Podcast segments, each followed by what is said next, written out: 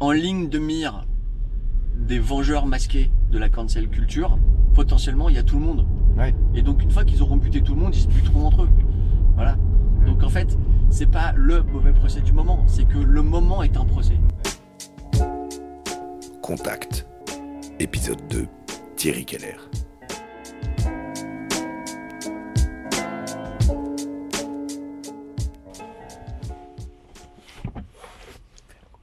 Salut. Alors moi je suis Thierry, Salut Thierry. Thierry Keller. Euh, je suis. euh, Tu m'indiques où on va, hein, excuse-moi, je te coupe. Ah non. Bon, ah, est-ce tu me dis va La on- destination ouais, finale Ouais, ou On même- va, on va aller à Boulogne-Billancourt, ça c'est bien. Je suis un, un individu euh, occidental âgé de 49 ans, euh, blanc, hétérosexuel, de gauche, journaliste, néo-parisien, euh, provincial dans l'âme.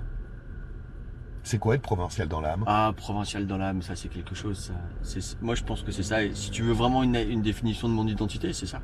C'est euh, euh, c'est qu'est-ce que ça veut dire monter à Paris? En fait, je crois que les gens, les gens qui sont parisiens savent pas ce que ça veut dire. Ouais? C'est euh, une, une, une sorte de, de complexe, je pense quand même. Ouais. Ouais, de complexe d'infériorité euh, mélangé un peu de la colère. Le provincial est en colère Ouais, Ou je le pense. provincial qui débarque à Paris Non, le provincial qui débarque à Paris. euh, Ouais. Non, le provincial qui débarque à Paris, il, il vient, euh, il vient étouffer sa colère et il vient euh, réussir, euh, être là où ça se passe. Ouais. En tout cas, à mon époque. Ok. Je pense que c'est quelque chose qui euh, J'ai le droit de tourner à gauche, pas du tout. est moins vrai. Euh, Alors, non, si t'étais une trottinette ou un vélo, oui, mais là non. Ok. Donc la colère qui est un peu moins vraie, tu trouves maintenant? Oui, clairement. Ok. Moi, j'ai vraiment l'impression que là, en ce moment, on est dans un moment où euh, la province, qui est, qui est devenue ensuite les régions, et qui sont en train Ouais. de devenir les territoires, Ouais. sont quand même un peu plus bankable d'un point de vue euh, symbolique, quoi. Ouais. Et et je pense que bon bah c'est très c'est très évidemment lié euh, à la crise sanitaire et au fait que Paris n'a plus euh, vraiment d'intérêt sans euh, son effervescence. Ouais. Et c'est aussi lié euh, aux conditions technologiques d'existence Ouais. qui font que bah tu peux être. euh, c'est ce que dit Jean- Jean-Christophe Fromentin dans un de ses livres d'ailleurs. euh, Le maire de Neuilly? Ouais, le maire de Neuilly. Il dit que on, on peut être le centre du monde de n'importe où. Ce qui renvoie évidemment à la question des bulles de filtre, de l'identité, du décentrement, euh, du rapport entre soi et le monde. Euh, mais euh, moi, quand j'étais euh, lycéen à Marseille, entre 1988 et 1990, le centre du monde, c'était pas du tout Marseille, quoi. Ouais. Footballistiquement parlant, ouais, un peu quand même. Ouais, on va pas commencer à en parler. Si. Ah oui, c'était Bon. l'année, de- euh, c'était les années euh, de, les euh, la Coupe d'Europe, ouais. C'était, c'était, alors le titre c'est 93, mais moi j'y étais quand ça a commencé. Le titre européen, Oui, le titre. Ouais. Celui que le Paris Saint-Germain n'a jamais eu. l'étoile. Ouais. Voilà, l'étoile. Et euh, donc évidemment, euh, pour euh, pour moi, Paris c'était euh, un, un about- enfin c'était un rêve quoi. Ouais, monter à Paris. Ouais, monter à Ouais. Paris. Moi, quand j'étais en première ou en terminale, euh, ce que je, enfin mon identité c'était regarder un monde sans pitié. Ah, Voilà. avec Donc c'est Hippo, c'est Alperne et c'est Alperne. Alperne, c'est le personnage joué par Yvan Attal. La moule au milieu du salon. Mhm. Voilà, donc c'était ça.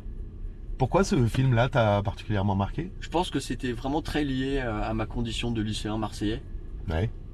qui avait envie euh, d'avoir un appartement en colocation euh, dans le 5e arrondissement, qui était à l'époque encore un arrondissement populaire, et de jouer au poker et de fumer des joints, et de draguer les filles, et d'être assis sur le capot d'une bagnole en attendant une meuf qui viendrait jamais, sortant d'une boîte de nuit. Elle faisait normal sup, elle avait rencard avec son mec euh, au jardin du Luxembourg, et donc en fait c'était tout, tout cet imaginaire Ouais. euh, d'un voilà d'un lycéen euh, excentré qui voulait rejoindre le centre. Excentré, t'habitais pas à Aix pourtant. Non, excentré de la capitale. Ouais. Après, moi, je suis, Mais tu viens d'où alors? Moi je te croyais parisien. je suis un. Alors ça, c'est mon autre identité. Je suis un un francilien Oui. de la banlieue ouest. Ouais. Donc, je suis né à Saint-Cloud Ouais. en 1971. J'ai vécu les euh, neuf premières années de ma vie euh, à Boulogne-Billancourt. Alors Boulogne-Billancourt à l'époque où le métro n'arrivait pas. hein. Ouais. Donc euh, Ah oui? Ah bah oui. Il n'y avait euh, pas Marcel Samba à ton époque? Je sais pas. En tout cas, il n'y avait pas Pont de Saint-Cloud qui était euh, Ouais. qui était le métro qui arrivait au bout de ma rue, la rue de Sèvres. Au Et- bout de bout de la rue de Sèvres est né Bouba. Voilà. Il est, il est de la cité du Pont de Sèvres. Il est pas de la cité, si. C'est pas vrai. C'est un fils d'avocat, Bouba. Alors peut-être qu'il est, ouais, bah voilà. En tout cas, il est de l'autre côté. Boulogne-Billancourt, euh, c'est là où euh, vivaient mes grands-parents maternels. euh, c'est là où euh, mes parents se sont installés quand ils se sont mariés en 70. euh, c'est là où j'ai vécu ma petite enfance. Et Boulogne-Billancourt était plus mélangé, moins totalement bourgeois à l'époque qu'aujourd'hui, non? Alors moi, quand j'allais en colo et qu'il y avait des gens qui apprenaient que euh, je vivais à Boulogne, ils pensaient aux putes, ils pensaient pas à la- aux bourgeois. Ouais. Donc euh, non, j'ai jamais eu le sentiment de vivre euh, dans un milieu bourgeois. Et d'ailleurs, l'immeuble dans lequel j'ai vécu de ces premières années, c'était une grande barre qui n'était pas une barre HLM, mais enfin qui était une barre moche, euh, avec des petits appartements, du chauffage par le sol, euh, du parquet moche. Euh, tous nos amis et les amis de mes parents, c'était de la classe moyenne. La classe moyenne, ça veut rien dire. si, je pense que ça veut dire quelque chose. ouais. Bon, pas des... juste en dessous des bourgeois, quoi. Oui, c'était Ouais. pas pas des bourgeois, c'était, c'était des gens euh, en gros, euh, femmes au foyer, euh, père catup. Mhm. À peu près c'est ça quoi. Ouais. Ou bien quand euh, la femme, l'épouse voulait s'amuser un peu, elle faisait un mi-temps au secrétariat médical, où elle faisait les bonnes œuvres de la paroisse. Et la famille, tout- toute la famille habi- habitait en, en banlieue ouest, à Garches, Marne-la-Coquette, Ouais. euh, Louvciennes. euh, donc moi j'ai vraiment une vraie détestation pour la banlieue ouest. Ouais. Ah oui, détestation. Qu'est-ce Ah que t'as- t'as détesté? Alors après ça on a vécu à Versailles plus tard, Ouais. qui est pas, pas Ouais. vraiment la banlieue ouest, qui est vraiment un, un microclimat. Euh, Qu'est-ce que j'ai détesté? Je sais pas, j'ai détesté euh, euh, l'étroitesse, euh, l'absence de perspective, euh, les cours de tennis, les goûters d'anniversaire, le parc de Saint-Cloud. Je crois que c'est surtout le parc de Saint-Cloud que j'ai détesté. Tout le charme discret de la bourgeoisie, quoi. Mais pas si discret, d'ailleurs. Ouais, le charme. euh, pas si charmant. Non, mais moi, en fait, je me souviens quand j'étais en. Après ça, j'ai vécu à Versailles en- au, au collège. Oui. Parce qu'après après Boulogne, euh, on est parti vivre euh, à Lyon. Oui, d'accord, je voulais te demander, mais Marseille dans tout ça. Bah, D'abord Boulogne, puis Lyon. C'était le boulot de ton père qui vous a Ouais. envoyé là-dedans? Ouais, ouais. Lyon, euh, Versailles, Ouais. Bordeaux, Marseille. Moi, j'ai bien aimé vivre à Marseille. Ouais. Je voulais évidemment en partir, c'était mon principal but. Mais. euh, T'avais en tête d'aller à Paris euh, Oui, oui, encore bien sûr. Ouais. Bien sûr. Qu'est-ce que t'as aimé à Marseille? Une fille, honnêtement. Ouais. Euh, et qu'est-ce que j'ai aimé Le cinéma. Je pense que j'ai beaucoup plus aimé Marseille en quittant Marseille, évidemment. Sur le moment, euh, évidemment, j'aimais pas les Marseillais, j'aimais pas leur accent, j'aimais pas la saleté, euh, j'aimais plus le foot, alors que j'avais adoré le foot quand j'étais petit. Parce que overdose Ou par besoin de te distinguer aussi, Mmh, peut-être? Plus ça, je dirais Ouais. par snobisme. Ouais. Le foot, euh, c'était un truc euh, pas pour moi. Moi, j'aimais la littérature et le cinéma, donc le foot était incompatible. Mhm. J'ai vécu l'OM après, Ouais, comme une nostalgie. Bah oui, quand t'es euh, monté à Paris, bah Voilà. là t'étais Marseillais. Enfin, représente. un Ouais, c'était ouais. Ouais. Bah, Bon. c'est ça en fait l'identité un peu euh, euh, réprimée du du mec en fait qui qui est pas vraiment parisien, qui est pas vraiment marseillais. Mhm. Euh, Qui appartient à rien en fait. Oui, c'est vrai. Si tu Ouais. devais me demander c'est où chez moi, je dirais je sais pas quoi. Ouais. Vraiment, je sais pas. Alors c'est la France. Euh, je me sens français, vraiment. Ouais. L'autre identité, c'est la Côte d'Azur. C'est quoi ton lien avec la Côte d'Azur? Ben, c'est toute ma famille du côté de mon père. Oui. Où ça? Euh, Saint-Laurent-du-Var, la Colle-sur-Loup, Nice, Ouais. l'arrière-pays niçois, qui est une autre branche de la famille, qui est la branche de la famille euh, issue euh, de l'Algérie. Ok. À côté de ton père, pied noir? Mon père, on est pied noir. ouais. Ouais. Voilà, on vote Front ma- National ou pas? Comment? On vote Front National? Oui, ma grand-mère, elle votait Front National, bien sûr. Ouais. Ouais. Ouais, ouais, elle votait Front National euh, de manière truculente.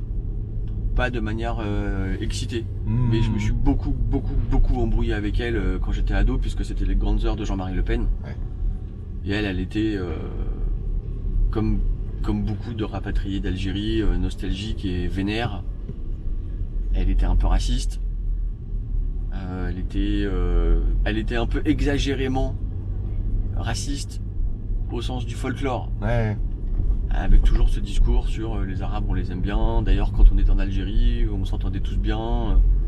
Ok, bon, on n'avait pas le même statut, hein, mais on s'entendait tous bien. Justement, je voulais te demander, c'est quoi ta, ta communauté, tes communautés d'appartenance ou d'affinité forte dans lesquelles tu t'identifies? Non, Enfin, j'ai où des, tu te retrouves non, des proximités euh, politiques, Ouais. des proximités intellectuelles, mais pas de communauté. euh, Après, tu peux, aller- tu peux voyager partout dans le monde et, re- et retrouver des supporters de l'OM. Ce sera ta communauté. Euh, tu peux euh, découvrir des gens qui aiment les mêmes bouquins que toi. Ce sera, mais c'est pas vraiment une communauté. C'est pas organisé au, sens- au sens de la communauté. C'est plutôt une affinité. Hmm. Ma communauté, euh, non, je, je, pas- je pense pas avoir de communauté. euh, Ton boulot, euh, Ouzbek Erika, ça n'avait pas été constitutif d'une communauté, par exemple? Non. Donc, tu es vraiment un électron libre. Non, j'ai un, j'ai un, un ancrage hein. Ouais. militant Ouais. qui est autour de SOS Racisme, Ok. où je pourrais dire éventuellement que c'est ça ma communauté. C'est en fait la communauté de ceux qui refusent le communautarisme et qui refusent le terme de communauté. Si on s'arrête deux secondes sur le terme, moi j'ai été très frappé euh, par le glissement sémantique de la communauté jadis euh, euh, ethnique ou religieuse vers la communauté web. Ouais. Et en fait, c'est maintenant, un- c'est vraiment un vocabulaire d'agence de com, quoi. Mm. Il faut être communautaire. euh, alors, et ta communauté. Mais en fait, moi, à chaque fois, je fais semblant d'accepter le, le terme. Je veux dire, je sais que les gens, ils le disent, ils le disent pas méchamment. Euh, Qu'est-ce qui te dérange dans ce terme? Mais parce que pour moi, euh, une communauté, elle est, elle est enfermante. Et donc, euh, ma communauté, euh, tu vois, par exemple, quand on a créé Uzbek Erika, on a eu des, des débats à non plus finir sur la question de savoir est-ce qu'on est grand public? Mhm. Alors évidemment, on n'était pas grand public puisqu'on était cher. On avait des illustrations un peu léchées et un peu classe. euh, parce que on écrivait des articles très propres et, et un peu intello. Il y avait un caractère assez universitaire à la création du Erika. Euh, on- n'a jamais réussi euh, à, à viser. On a, on a visé le grand public, mais on l'a jamais vraiment atteint. Et après ça, on a on avait une politique de l'offre, c'est ça que je veux t'expliquer. C'est Mhm. que en fait, notre, notre perception d'un média, c'était de, de dire euh, on écrit ce qu'on aime et qui nous, qui nous aiment nous suivent. Mhm. Ça n'a jamais été l'inverse. De regarder la demande, d'adresser, maintenant comme on dit dans cette espèce d'anglicisme horrible, une communauté et euh, de produire une ligne éditoriale à partir des supposées attentes de Mhm. cette communauté. Chemin faisant, ça va, j'ai pas. Tout va bien. Chemin faisant, euh, on s'est évidemment rendu compte qu'on avait fixé une population de lecteurs, mais qui avait adhéré à notre projet euh, sans que nous on la cherche. Mhm. C'est ça que je veux dire. Donc après, quand tu euh, quand tu proposes du contenu à une population, que ce soit un film, un, un roman, un, un- un journal, Oui. Bah, de fait, euh, t'as envie d'être lu et, et tu te rends compte qu'il faut que tu brosses un peu euh, tes fans dans le sens du poil. Mais il faut faire, il faut faire, ouais, ouais, il faut les, fi- ouais, les fidéliser, mais il faut faire hyper attention aussi à, à pas euh, être, euh, à pas obtempérer Oui. à ce qu'ils, sont supposés réclamer. Mhm. Tu vois, euh, prenons un exemple. Xavier Gorce. De quoi il a été victime au monde? Il a été victime du miroir déformant des supposées communautés de lecteurs énervés contre un, un dessin supposé énervant et faisant fi de la majorité, Silencieuse et qui passe sur. Twitter. mais- ouais, ou qui peut l'être, mais enfin, euh, faisant fi de la majorité des gens, des lecteurs du monde euh, qui trouvaient que ces dessins étaient soit bien, soit pas bien, mais en tout cas jamais scandaleux, euh, la rédaction du Monde a, a, a- a écouté le bruit assourdissant d'une communauté. Ouais, ouais. Donc ça, c'est un vrai sujet. Et c'est pour Mhm. ça que moi, le mot de communauté, franchement, euh, pff, je je suis pas fan. Mais comme j'étais pas tellement fan euh, du terme de tribu euh, utilisé par Maffezoli, Ouais, moi, c'est ce qui m'a sensibilisé au sujet. Ça a été une conférence de Maffesoli en 2000. bah, parce que Maffezoli, il est fort. Ouais. Il est fort, il est intelligent, et puis euh, il dit des choses qui sont percutantes parce que tu dis, bah bon sang, mais c'est bien sûr. Mais autant on pouvait éventuellement dire qu'il y avait des tribus dans les années 90, autant la, la liquidité des identités euh, aujourd'hui est permise par les conditions technologiques d'existence, invalide le terme même de, euh, de communauté figée. Et, euh, Ah, mais on n'a pas des figés, on dit communauté. Tu ajoutes le figé. Ouais, mais parce que en fait, euh, ouais, j'ajoute le figé. Bah, je l'ajoute exprès d'ailleurs. Je pensais bien que me- m'attraper là-dessus. Parce que pour moi, c'est une assignation. Et moi, j'ai passé ma vie à essayer d'échapper à ce que j'étais. Ce que je veux dire, c'est que moi, j'ai passé mon temps à échapper à ma condition de la classe moyenne euh, blanche catholique. euh, dont, dont, dont la dont l'éducation consiste à quand même rester à sa place, en fait, moi, j'aime pas trop. euh, Surtout pas, bah, si voilà. je comprends bien. Et donc, pour moi, c'est ça le- la, la Ouais. communauté. Pour moi, je l'ai découverte au fur et à mesure en faisant de l'antiracisme et Mhm. en étant euh, militant antiraciste. Et comme j'étais à SOS Racisme et que je croyais euh, assez profondément euh, à, à- au principe euh, essentiel, euh, au mythe fondateur presque de SOS Racisme, bah forcément pour moi, euh, c'était pas possible de- d'entériner le concept de communauté Mhm, parce que mhm. moi blanc bah tout à coup euh, mes amis mes copains mes collègues euh, mon ma vie sociale profonde elle était composée de gens euh, que j'aurais jamais rencontrés si j'étais resté dans ma communauté Ouais. et parce que eux-mêmes avaient euh, fait un chemin d'émancipation Hmm. vis-à-vis de leur communauté pour venir vers moi. Et en fait, c'est ça l'histoire de, de SOS Racisme et de Touche pas à mon pote, qui a parfois été mal interprété. Oui, c'est quoi le mythe fondateur? Bah en fait, euh, c'est comment tu sors de la marche des beurs pour, pour faire un, un mouvement social d'égalité et non pas de défense catégorielle euh, ou ethnique.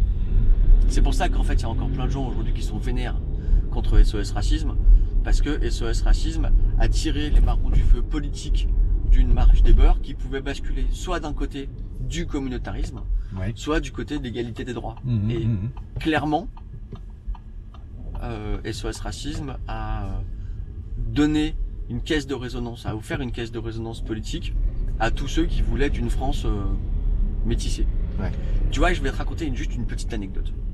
Avec Quand j'étais euh, au lycée, encore une fois à Marseille, je me souviens, je regardais la télé, il y avait un reportage à l'occasion de la venue du pape. Alors à l'époque, c'était Jean-Paul II à Paris.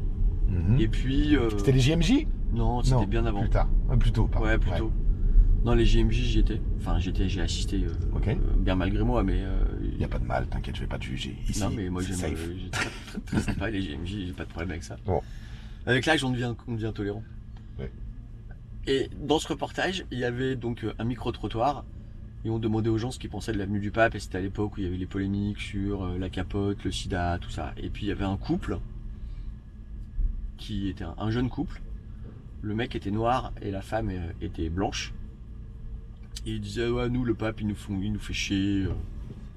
Ça suffit son discours. euh, tout le monde doit s'aimer. euh, vive la capote. euh, bon.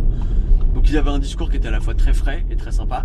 Mais surtout ils étaient un noir et une blanche. Bah oui. Et moi, je me suis dit, putain, mais c'est ça Paris, c'est ça qui est cool, quoi. C'est ça qui est cool. Ouais. Et, euh, et en fait, moi, j'aime aussi la France pour sa capacité à, à extraire les gens de leur communauté d'origine. Mmh. d'origine. Après ça, je ne nie pas qu'il y a des communautés de joueurs de Scrabble, de euh, d'amoureux de la pétanque, euh, ou euh, de gens qui qui se réunissent entre affinités ethniques ou religieuses.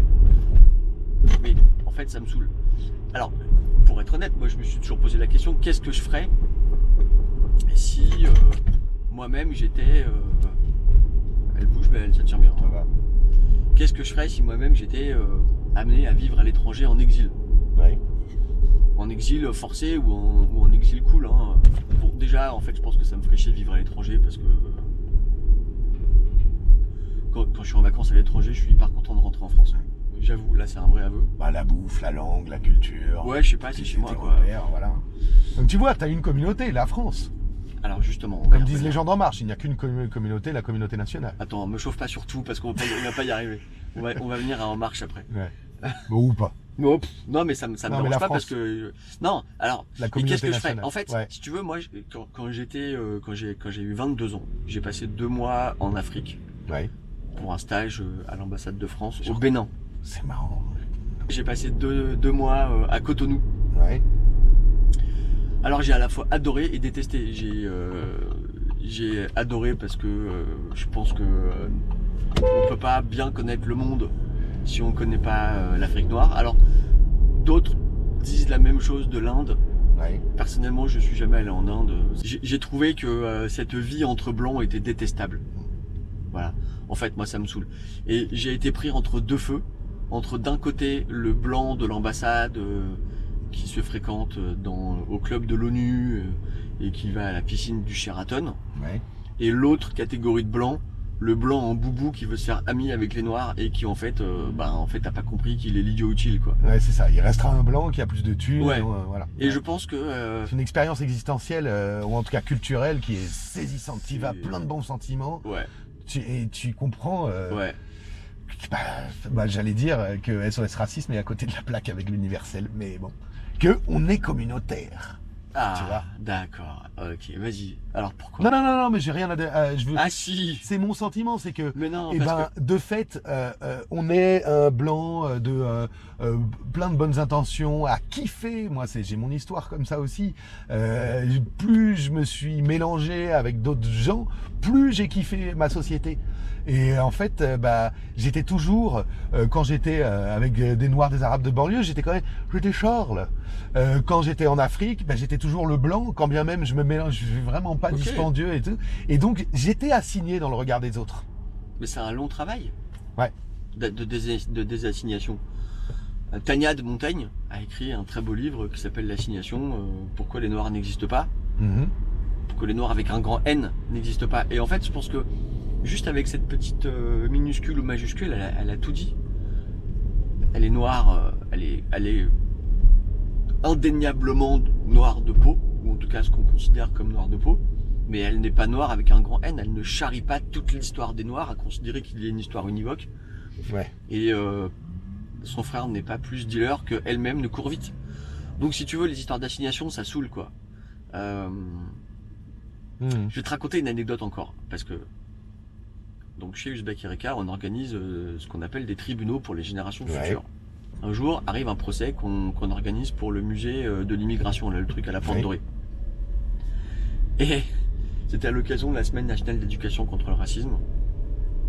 Et le thème du procès était euh, racisme, homophobie, haine anti-LGBT, deux points. Faut-il abolir l'universel? Et évidemment que mon penchant naturel aurait été de jouer euh, le rôle euh, de celui qui réclame euh, l'universalisme. Sauf que j'ai décidé de jouer le rôle inverse. J'ai décidé de jouer le rôle du communautariste. Et en face de moi, une jeune fille tout à fait sympathique et brillante qui était elle-même lesbienne, musulmane. euh, pas noire, mais disons du sud de l'Algérie. Enfin française quoi, mais euh, avec toutes ces, avec tout ce poids identitaire sur les épaules. Ouais. C'est-à-dire qu'elle pensait comme une lesbienne, elle pensait comme une musulmane, elle pensait comme une, euh, une, euh, une, une héritière d'habitants de Tamanrasset, quoi. Je sais pas si elle était de là, mais en tout cas du sud de l'Algérie. A décidé de, on a, on a décidé de croiser les rôles. Et donc elle, elle a joué la républicaniste, Oui. border printemps républicain, et moi j'ai joué euh, le rôle d'Edwy Plenel, quoi. Ouais. C'est-à-dire euh, le blanc qui culpabilise d'être blanc, euh, Qui et demande qui pardon passe- tout le temps. et qui, et qui demande pardon tout le temps. euh, voilà. Et il s'est passé un truc très bizarre en deux temps. Premier temps, j'ai écrit un discours extrêmement déculpabilisé en reprenant toute la rhétorique indigéniste. Ouais. Il peut m'arriver d'être bon à l'oral, ouais. il peut m'arriver d'être mauvais à l'oral, mais sincèrement, je te jure, là, j'étais électrisé par mon rôle. C'est-à-dire Ouais. que j'ai senti la foudre de la zone, on dit parfois, s'abattre sur moi. Ouais. Et je pense que je n'ai jamais été aussi convaincant tout en ne pensant pas un mot de ce que je disais. T'étais dans la zone, comme disait Georges Eddy, euh, commentateur de basket. Dans la zone. Ouais. Dans la zone. Et j'ai été applaudi par tous les noirs, par tous les arabes de l'assistance. Et à la fin, il y a des mecs qui sont venus me voir en me disant Putain, mon frère, c'est trop bien ce que t'as dit, on est trop d'accord. Et là, j'ai enlevé ma robe d'avocat et je leur ai dit Mais les gars, Je suis pas d'accord. c'est un jeu. Ouais. Et, et là, j'ai été traité de traître. Ouais, on est trop déçus, t'es dégueulasse et tout. Par, ce- par cet exercice-là, j'ai pu expérimenter le long travail. Ouais. D'abord à faire sur soi, parce que c'est facile de jouer le rôle du communautaire. En vérité, c'est hyper facile. J'avais pas été bon parce que j'étais bon, j'avais été bon parce que c'est une rhétorique toute dégueulasse. Bah, t'as une clientèle euh, garantie. Ouais. Je me souviens quand j'étais à SOS Racisme, on avait travaillé euh, à l'époque, je sais pas si ça te dit quelque chose, Joe Star et euh, sa nana à l'époque, je sais plus, je sais plus qui c'était. C'était Béatrice Dalle Non, non, non, une autre. non, une Martiniquaise. Une- Ok. une- Ah, présentatrice là. Bon, peu importe. hyper sympa. Ok. Euh, ils avaient euh, fait un truc vachement chouette. euh, Ils avaient lancé un truc pour que les jeunes s'inscrivent sur les listes électorales. Ouais. Ouais, je m'en souviens. Et j'avais discuté avec cette fille. Euh, et roulant dans la discussion, elle me dit mais comment c'est possible toi que euh, comme blanc euh, tu sois dans les trucs de célébration de l'abolition de l'esclavage tout ça? Et je dis mais enfin ça comme blanc. Qu'est-ce que c'est que ces conneries? Elle dit bah ouais euh, vous les blancs. Je dis attends attends je t'arrête tout de suite. Moi je pense pas comme enfin je ne pense je pense pas comme un blanc. Ouais, je, je, je suis contre l'esclavage euh, parce que je suis contre l'esclavage, pas parce que je suis euh, un, blanc émancipé ou parce que parce que je suis ami avec les noirs. Je veux dire, d'où ça sort ça quoi. Et si tu veux, le débat politique, pas seulement sur les questions ethniques ou religieuses, doucement, doucement, il a glissé vers une assignation euh, qui euh, condamne euh, le, le retraité à, de- à ne parler que de sa retraite, la femme à, ne, à de ne parler que de, son, de son- de sa condition de femme. C'est une conséquence de l'individualisme, ça. Chacun voit midi à sa porte, donc chacun sa porte, quoi. Non? Ouais, c'est possible. Je pense que c'est surtout une conséquence. Enfin, je pense que c'est surtout complètement con. Et que, euh, enfin, avant toute chose, c'est stupide. C'est-à-dire, euh, bon, on n'ose jamais dire que c'est stupide, mais en fait, c'est stupide. C'est-à-dire que, oui, c'est, on peut, on peut avoir toutes les raisons du monde. Par exemple, euh, je t'en donne une qui vaut ce qu'elle vaut. Hein. C'est Will Self, euh, l'écrivain de science-fiction britannique, euh, qui disait ça à propos de l'individualisme et des, des réseaux sociaux, d'internet et tout ça. Il disait euh, qu'à partir du moment où on avait passé la barre des 7 milliards, eh ben, ce que tu représentes toi en tant qu'individu au regard de ces 7 milliards est très largement inférieur par rapport à ce que tu représentais quand on n'était que 3 milliards. Mhm. Et donc, plus on est nombreux sur Terre, et plus on a tendance à vouloir exister en tant qu'individu. Je trouve que c'est assez intéressant euh, comme, euh, comme remarque. Donc Ouais. euh, oui, c'est une conséquence de l'individu, mais euh, c'est surtout, bah alors c'est là où moi, après ça, c'est c'est un peu ma, mon obsession, c'est les conditions technologiques d'existence. Ouais. Je pense que très sincèrement, nos consciences sont déterminées par les conditions technologiques d'existence et qu'à partir du moment où euh, tu peux hurler sur Twitter d'avoir été maltraité par un service client et que la boîte en question euh, t'offre ton poids ou je sais pas quoi, et bah tout à coup tu as découvert que tu avais du pouvoir. Ouais. Donc en fait, si tu veux, moi j'ai toujours mais par mon histoire, par mes engagements politiques, par euh, aussi je pense par, par nécessité, je suis profondément universaliste. Mhm.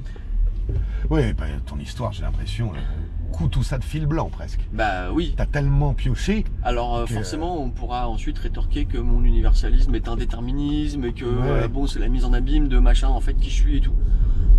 Euh, oui, en, en bonne partie. Et d'ailleurs, j'aimerais mettre un peu d'eau dans mon vin. Et je, je suis obligé en tant que Français, en tant que républicain, en tant qu'universaliste, je suis obligé de tenir compte des revendications identitaires. Je peux pas les balayer d'un revers de main. Et d'ailleurs, je suis obligé moi-même de, mes amis et moi, car j'ai des amis politiques, intellectuels et culturels qui euh, pensent, euh, enfin on pense euh, la même chose. On est obligé de trouver des arguments pour défendre cet universalisme. Par exemple, euh, le privilège blanc. Ouais. Là, pour moi, c'est vraiment, c'est génial euh, cette histoire de privilège blanc, parce que, en fait, ça tombe sous le sens. C'est absolument évident que euh, un blanc, euh, en France en tout cas, hein, Voilà, dans un pays blanc. Moi, ce que j'aime pas avec le privilège blanc, c'est qu'on en parle dans l'absolu. Bah, Bah, c'est relatif, ça dépend blanc. des pays. En fait, en fait, l'histoire officielle est une histoire blanche, est une histoire masculine, est une histoire euh, occidentale. euh. Oui, mais en Occident. Tu vas en Chine, euh, privilège blanc, euh, oublie. Alors, certes, bien sûr. Ce que je veux dire par là, c'est que, tu vois, c'est ça qui est formidable avec, euh, avec les indigénistes. C'est que euh, ils te sortent des trucs qui, genre, tombent sous le sens. Ouais. Par exemple, l'affaire des pansements. Tu vois. Ouais. C'est quand même normal euh, d'avoir un pansement noir sur une peau noire. Tu te dis, ah ouais, c'est vrai, putain, mais enfin, bien sûr, ah, j'ai un privilège blanc, tout ça. Mais retournons deux secondes la question. J'ai pas, moi, un privilège blanc. C'est ceux qui n'ont pas de privilège. Tania de Montaigne avait dit ça. Ben, bien sûr. Ouais. Donc en fait, c'est débile. Moi, je suis Mmh. pour l'égalité. En fait, la réponse, elle est simple, c'est l'égalité. Hmm. Donc, euh, et mon universalisme n'est pas un universalisme euh, jacobin, idiot, colonialiste, euh, façon euh, Troisième République. Ouais. Même si il y a des choses bien qui ont été faites euh, sous la Troisième République, c'est un, un universalisme euh, qui tient compte des, euh, des spécificités, euh, qui tient compte de, euh, mais d'ailleurs de la liquidité entre, entre identités. Ouais. Moi, mon identité personnelle, mais pas plus que la tienne, que celle de n'importe qui, elle est astreinte, immuable. Je change d'identité au fur et à mesure. euh, et j'ai. Je peux tomber amoureux d'un paysage et me dire ici c'est chez moi. Hmm. Euh, Hmm. Je peux découvrir euh, un écrivain euh, et me dire putain. euh, par exemple, tu vois, je, je me suis mis à aimer le Nigeria alors que j'y ai Ouais. jamais foutu les pieds et que j'en ai toujours eu peur. Surtout depuis que j'ai fait mon stage au Bénin où on me disait surtout tu vas jamais à Lagos. C'était pas très loin pourtant parce Ouais. que tu vas te faire couper la tête. Il y a des Allemands Mais là ça a la beaucoup changé. Non mais ça a beaucoup changé. Ce que je veux dire, c'est que maintenant, je me suis mis à presque soutenir l'équipe du Nigeria ou à regarder ce qui se passe au Nigeria après avoir lu les bouquins de euh, de euh, Chimamanda Ngozi Adichie. Et tu t'es mis, euh, tu t'es mis à suivre le PSG avec JJ Okocha? Non, parce que j'ai lu euh, j'ai lu Adichie après. Ah, dommage. Non, le PSG jamais de la vie. Ok. Et Alors ça pourquoi à. Non mais alors pourquoi le PSG jamais de la vie? Tu vois En fait, des gens disent oui, c'est un club de fachos. Non, non. Bon, moi, j'ai toujours considéré que mes potes qui supportaient le Paris Saint-Germain n'étaient pas des fachos et que Mhm. donc c'était vraiment dégueulasse de. Mais par contre, pour moi, c'est vraiment un club de la banlieue ouest. Quoi. Les mecs euh, s'entraînent euh, euh, à Ah, Saint-Germain-en-Laye. euh, ils ont tous des baraques à Vaucresson. Enfin, pour moi, euh, c'est les déjeuners familiaux du dimanche, quoi. Ouais, je Donc, comprends. Donne-moi un club parisien et je le soutiendrai. Mais Le me donne pas. Ouais, d'accord. Non, mais un club, un club, quoi. Bah, le club. Paris FC. euh, Oui, bah, je regarde un peu les. On n'est pas là ici, hélas, pour parler de foot. Non, mais le Mais foot ça- est très ça- identitaire. Bah, Donc, si tu veux qu'on parle plus identitaire que euh, le voilà. foot. Je peux parler avec n'importe qui grâce au foot. Ouais, Et bah qu'est-ce ouais. qu'on a comme langage universel? Le foot, il est plus universel que, que, que l'anglais, presque. Bref, Il y a le rock'n'roll. bah, plus- plus maintenant. Sorry, euh, Ah boomer. ouais, ah ouais, ok, boomer. Alors, je vais, Bah, je pour veux- moi, le rock'n'roll est universel, voilà.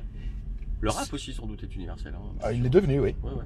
Euh, Aujourd'hui, parmi les multiples communautés euh, avec lesquelles tu peux te sentir en sympathie, euh, tant qu'elles euh, revendiquent pas trop co- d'appartenance communautaire,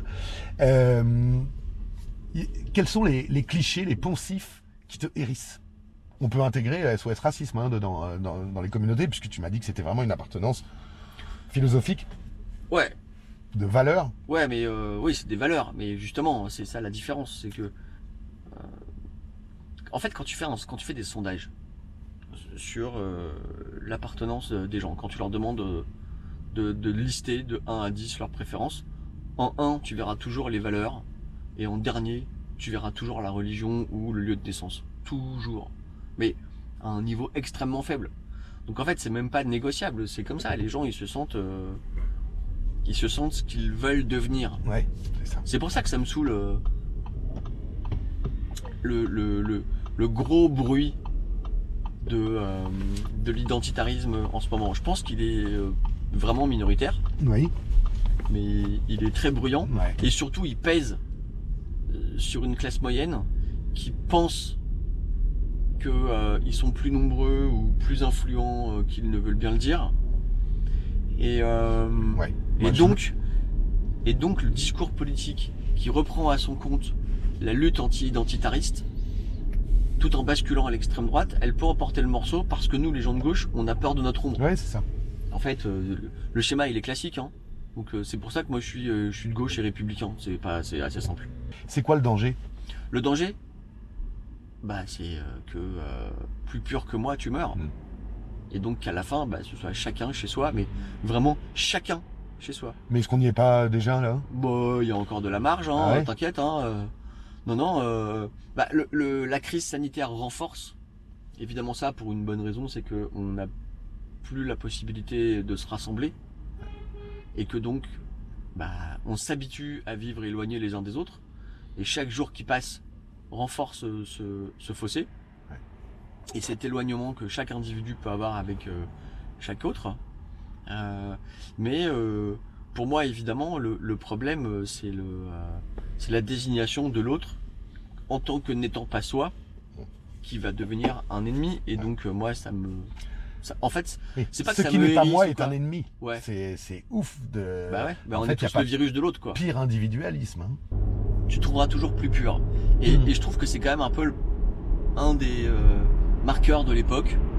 À force de, de saucissonner en fait les identités, et y compris euh, générationnelles, hein, Ouais. euh, on, on, on se rend pas compte que les, les accusateurs d'aujourd'hui sont les accusés de demain.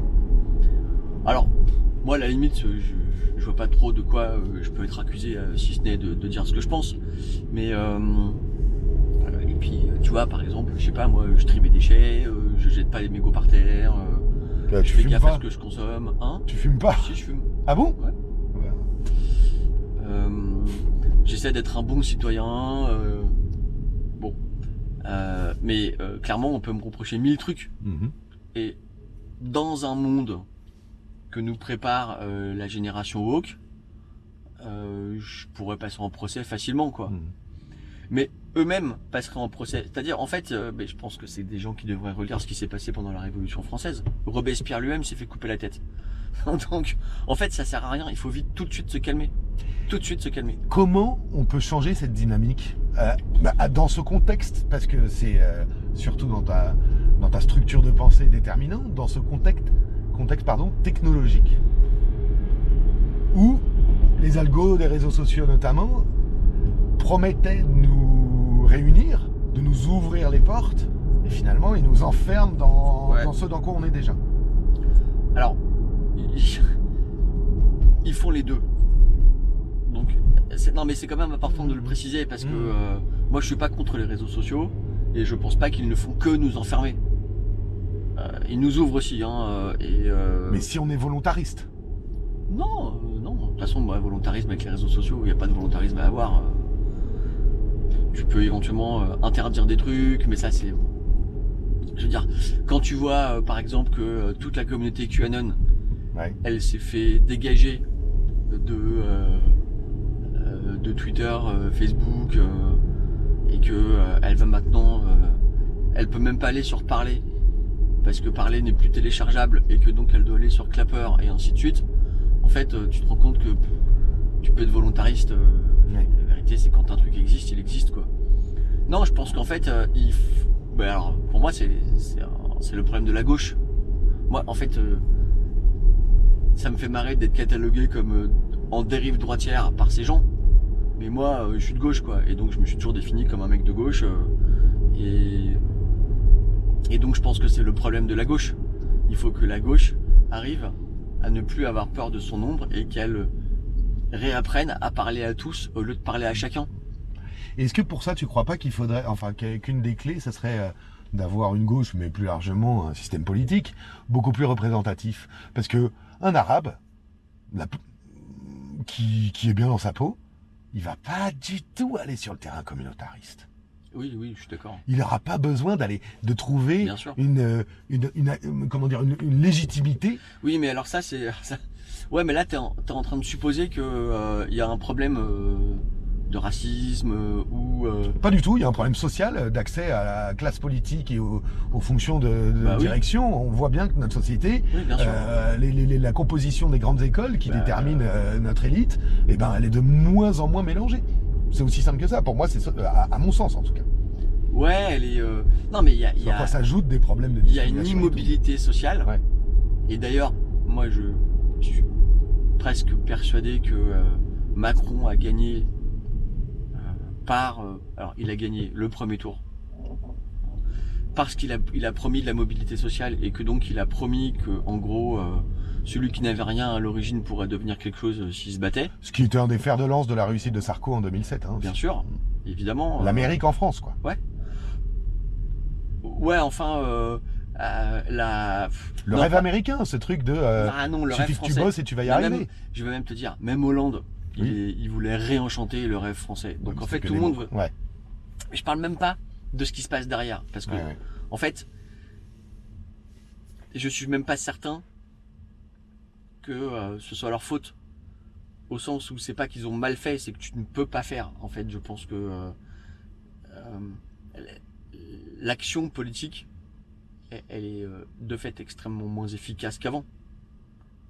Beaucoup moins efficace qu'avant et que euh, favoriser la mobilité sociale, elle, ça se fait pas par décret. Mm. Ça se fait en embarquant un peuple entier vers un objectif. Or, aujourd'hui, tout concourt à l'inverse. C'est-à-dire que les structures de la société française, en tout cas celles qui restent debout, et en particulier l'entreprise, n'ont que les termes de inclusion et diversité à la bouche. Bah, donc euh, évidemment que là, euh, il y a un problème.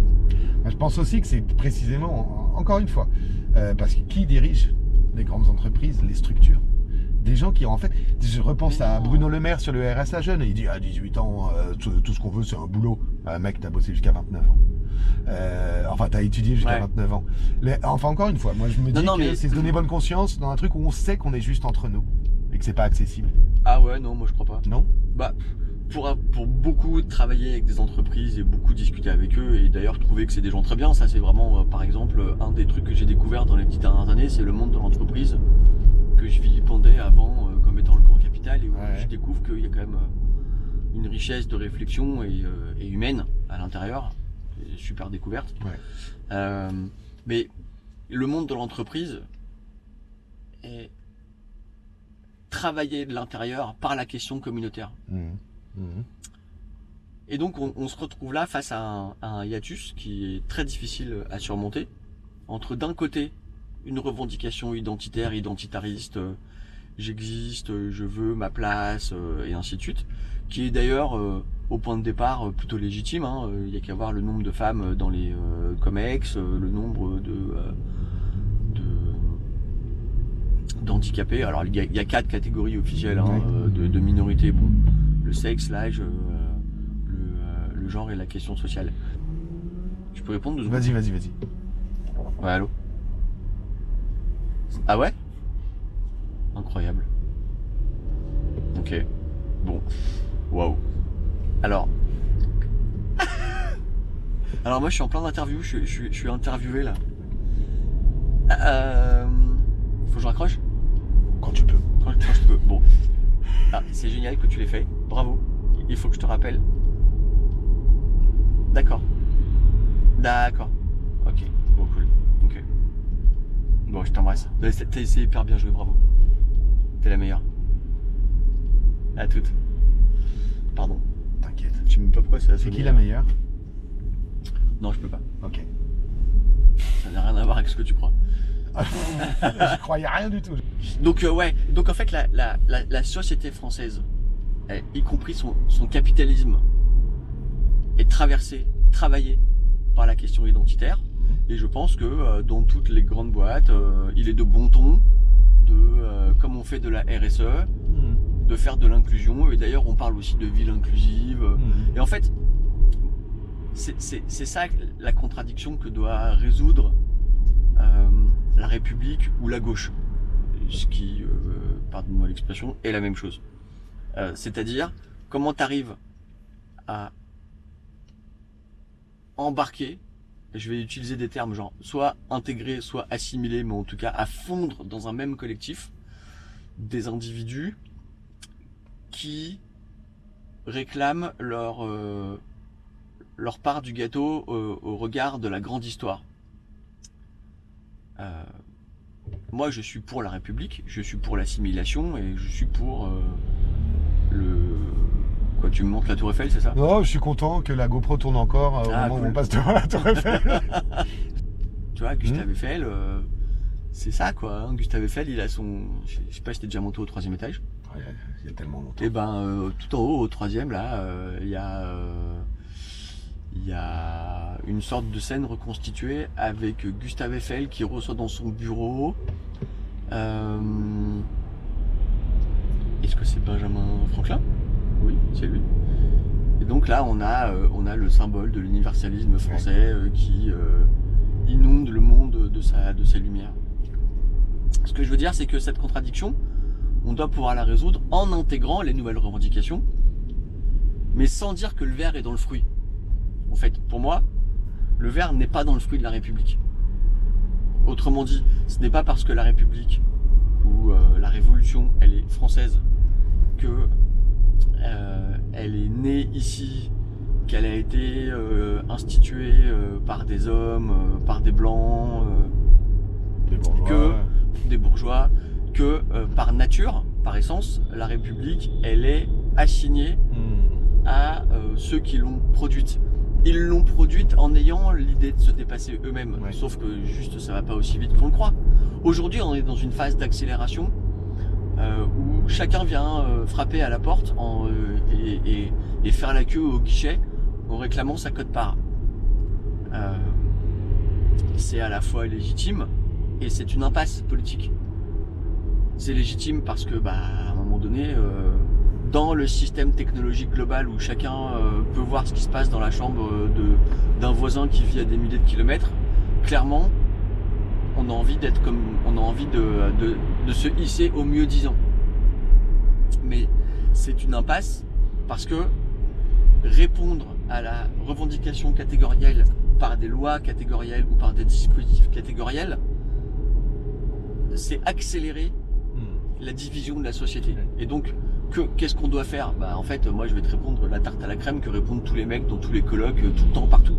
C'est euh, retrouver euh, du collectif à partir d'un récit qui embarquera tout le monde. Tout le monde est à la recherche de ce récit. Comment tu fais, toi? Comment tu t'informes aujourd'hui? Comment tu, Hmm. tu découvres les réalités d'autres que toi euh, voilà, le- le- le- tu- Comment tu accèdes à l'universel en termes d'information? Bonne question. Euh, bah déjà, je suis français, donc je suis universel. Non, je plaisante. Euh, comment je comment je m'informe? Oui. Euh, Twitter, Facebook, Le Monde, Uzbek Erika. Je dois dire quand même que Uzbek Erika est mon ma première source d'information. Ouais. Mais tout ça, c'est complètement des bulles, quoi.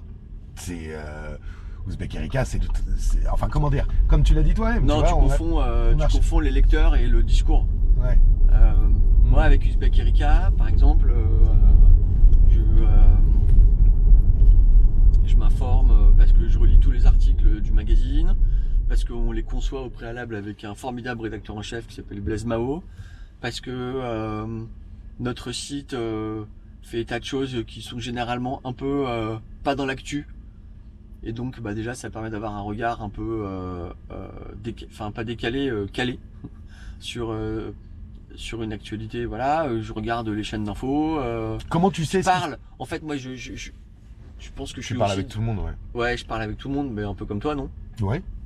Euh, moi, je, en fait, la plupart des trucs euh, que je sais, je, le- je le sais parce que je l'ai écouté. Mm. Je, je le sais parce que je discute avec des gens et puis qu'en fait, je leur pose mille questions. D'habitude, c'est pas moi qui suis interviewé, c'est moi qui interviewe les gens.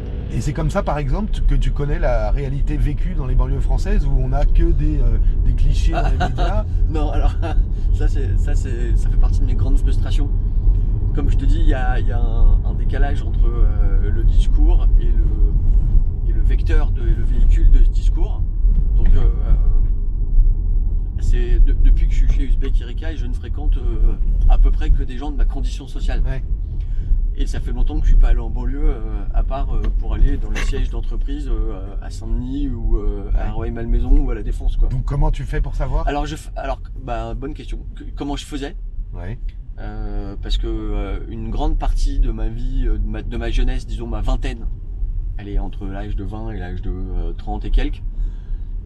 J'étais un militant antiraciste, politique, et je passais beaucoup de temps en banlieue, Mhm. et pas à Versailles. Mhm. J'ai passé beaucoup de temps. Plus à Trappes comment? Plus à Trappes qu'à Versailles en, en l'occurrence à Grigny. Ouais. Donc j'ai arpenté la Grande Borne, Ouais. Grigny 2, euh, j'ai fait du porte-à-porte à Sainte-Geneviève-des-Bois, à Morsan-sur-Orge, euh, à la circonscription euh, de Julien Drey. Où euh, le lancer de nain a été interdit en 1995. Tout à fait, absolument. C'est vrai, j'ai appris ça après, ouais. Euh, Eh bien, d'ailleurs, il y a un début, c'est le début du wokisme, cet arrêt. Euh, c'est un arrêt du Conseil d'État. En fait, c'est l'interdiction du lancer, du lancer de nain. Pour la première fois, le critère, c'était la dignité humaine. Et c'était contre la volonté du nain. Le spectacle, c'était un spectacle en boîte. oui, je me souviens, les c'est nains le voulaient, nain ouais. qui a fait un recours parce que Ouais. c'était son gagne-pain. Et on a dit, non mec, t'as pas le droit de gagner ta thune en se moquant de ton handicap. Parce que c'est contraire à la dignité humaine qui est une mesure d'ordre public. Mais oui, C'est très intéressant. Mais c'est hyper intéressant. Mais c'est pour ça que je te dis que euh, dans cette espèce d'affrontement euh, pied à pied entre euh, les universalistes et les, et, et les wokistes, on, on- on devrait pouvoir. Moi, je suis un peu centriste. hein. Mhm. J'ai dit que j'étais de gauche tout à l'heure. En fait, c'est ma grande culture. Je suis de gauche et voilà. Euh, Enfin, parce que tu vieillis, tu te rapproches de la droite avec le temps. Non, je rigole parce que c'est pas ça.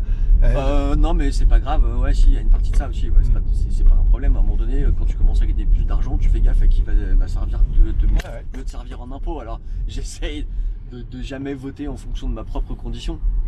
Mais euh, bon, parfois euh, j'y arrive pas quoi. Bah. Non, ce que je veux dire c'est que dans, dans cet affrontement pied à pied, pour moi il y a les gens qui sont de mauvaise foi et Ouais. puis il y a ce qu'on appelle en politique le marais. Et en Mhm. fait moi je veux gagner le marais. En fait c'est ça que m'a appris, euh, que m'ont appris mes anciens dirigeants et mes amis. Euh, en particulier euh, mon ami Malek Bouti avec qui j'ai travaillé à SOS Racisme. C'est en fait on s'en branle d'avoir raison. Ce qu'on veut c'est gagner. Mhm. Et c'est hyper important la différence. Ah, vous êtes loin là. hein. Euh, comment ça? Bah, le, le combat SOS racisme, le combat universaliste. Non, on n'est pas loin, je crois pas. Euh, Je pense qu'en fait, euh, non, tu te trompes parce qu'en fait, tu, tu t'es victime de, de l'e- de l'effet euh, de trompe-l'œil. Mais C'est-à-dire? bah, c'est-à-dire que les les minorités visibles, les gens issus de la diversité, tu vois, je, je- les étale tous les poncifs là. En gros, les gens issus des anciennes colonies françaises Ouais. sont mille fois plus heureuses et intégrées en France euh, qu'on ne le croit. En fait, je Euh. pense qu'SOS SOS Racisme a gagné en vrai. Mhm. Ouais, mais, mais- mais- ouais. Euh, pas chez les influenceurs, disons. Alors voilà, Ouais. pas, chez les, pas, pas chez Camilla Jordana, mais enfin, Ouais. Camilla Jordana a jamais influencé qui que ce soit. Et c'est marrant, c'est très significatif, je trouve. hein, on parlait d'information de notre microcosme. C'est-à-dire les journalistes commentent euh, des gens comme Camélia Jordana ou, euh, ou, euh, ou Le Pen, enfin, ou euh, Soral. Euh, oh, quoique Soral, c'était quand même le blog le plus lu de France, mais en tout cas, très souvent, c'est un microcosme qui se, se commente Oui, c'est la niche. et les gens s'en foutent. Moi, quand je discute dans le troquet de Kabyle en bas de chez moi, ils en ont rien à Bah. foutre. Et même, ils, ils trouvent que c'est ridicule et que c'est manipulateur, tous les débats qu'on a. 6% des Français ont déjà entendu parler de la cancel culture. Ah ouais.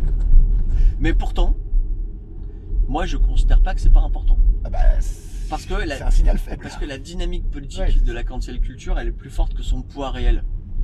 Mais c'est marrant parce que je lisais dans Slate euh, un, un article d'une totale mauvaise foi à propos du printemps républicain qui disait euh, le printemps républicain est plus influent médiatiquement que son poids réel. Mais tout le monde est plus important médiatiquement Oui, que son ça. poids réel. Ouais. En fait, Ouais, euh, si tu veux, euh, tu, tu veux que je te dise qui, qui est plus important en, dans son poids réel que dans son poids médiatique? Emmanuel Macron. Ouais. Ouais. Voilà, il y a 25% de gens qui pleuvent, qui ventent, qui montent, qui descendent, ils seront d'accord avec lui parce qu'ils pensent que euh, il faut préserver le système. Ouais. Donc euh, euh, voilà. Mais euh, mais mais c'est pas pour autant qu'il faut pas se battre pied à pied contre les partisans de la cancel culture parce que ils grignotent Hmm. de l'intérieur les, les anciennes structures de la gauche. Ouais, ça. Tu prends la FCPE, la Ligue de l'enseignement, le planning familial, euh, le Parti socialiste, euh, toutes les anciennes structures comme ça, Ça passe. toutes les anciennes structures sont grignotées de l'intérieur. C'est en ça que les partisans de la cancel culture, ils, ils sont, euh, ils sont faibles, mais ils sont influents. Regarde l'Académie des Oscars, Ouais. qui a déterminé des nouveaux critères Mmh. euh, pour euh, obtenir euh, le trophée. Mais comment on fait pour renverser la tendance qui s'installe avec force? On lutte culturellement. On lutte culturellement. On n'a pas peur de son ombre. euh, Ouais. On essaye de convaincre le fameux marais, parce que je pense qu'en fait, euh, le, cette majorité silencieuse, elle est, elle est prise entre deux feux, c'est-à-dire euh, d'un côté une woke culture totalement mortifère et de l'autre côté un identitarisme d'extrême droite euh, qui pour le coup a plus de chances de remporter les élections que euh, Mhm. mais en partie du, de la faute de la cancel culture. Et donc en fait on travaille le marais quoi. Et donc on travaille le, euh, on, on travaille ce cœur de la société française qui est républicaine, qui est républicain et qui a pas envie de se, euh, de se jeter dans les bras ni des uns ni des Ouais. autres. Mais euh, bon, c'est en même temps un peu, mais donc, je disais ça juste pour rebondir. Alors, à propos, si, bien sûr, non, non, mais c'est- du en même temps. Et juste une petite parenthèse là-dessus. Jacques Julliard, qui maintenant écrit euh, depuis quelques années maintenant euh, dans Marianne, a eu un, un très beau texte pour euh, expliquer le. C'est un peu le bon et le mauvais chasseur. Ben, lui, c'est le bon et le mauvais centrisme. Ouais, Et le centrisme à, à la quatrième République, hein, qui, qui vient faire des alliances pour garder le pouvoir, et puis t'as le centrisme au sens de la bonne triangulation, et qui, euh, qui en fait est, est une synthèse, une bonne synthèse. Mais et c'est d'ailleurs pas pour rien si en ce moment euh, entre les expressions du coup et in fine, la troisième expression euh, la plus utilisée, c'est ligne de crête. Ah oui? Oui, parce Ah. que chacun cherche sa ligne de crête. Ouais, ouais, ouais. Mais moi, je, je pense qu'il faut être très très fort sur ces principes. Donc être un universaliste euh, radical au sens de à la racine, mais ne pas insulter ceux qui, si tu les insultes trop, peuvent basculer de l'autre côté. C'est ça, exactement. Et c'est ça notre travail. Et c'est quoi le- bah, Parce que euh, à la base, euh, il y a, faut se mettre d'accord sur euh, l'objectif dans la guerre culturelle et l'ennemi. C'est quoi le mauvais procès du moment pour toi? C'est le procès qu'on fait à l'universalisme? Mais je sais pas, il y a que ça des procès en ce moment. Tout Ouais. C'est marrant parce que, euh, alors il se trouve que ma meuf est procureure et quand Macron a dit qu'il y avait que les Français c'était 66, 66 millions de procureurs, elle s'est dit ah bah tiens, enfin mon, mon statut est réhabilité. Euh, C'est quoi le- les mauvais procès? Bah je sais pas, il y en a tous les jours des mauvais procès. Et puis euh, il y en aura d'autres. Non, le mauvais Ah, procès. le- le mauvais si tu procès voulais en identifier un. Il y a un débat intéressant. C'est pas un mauvais procès. Il y, a, il y en a un sur Woody Allen. C'est le procès permanent sur Woody Allen. Voilà, bon. euh, Faut-il supprimer Woody Allen C'est-à-dire le, le canceler? Voilà. Mais t'as un procès, t'as un, t'as un procès à bas bruit qui est marrant en ce moment. C'est à propos de l'affaire Babar. Ah oui.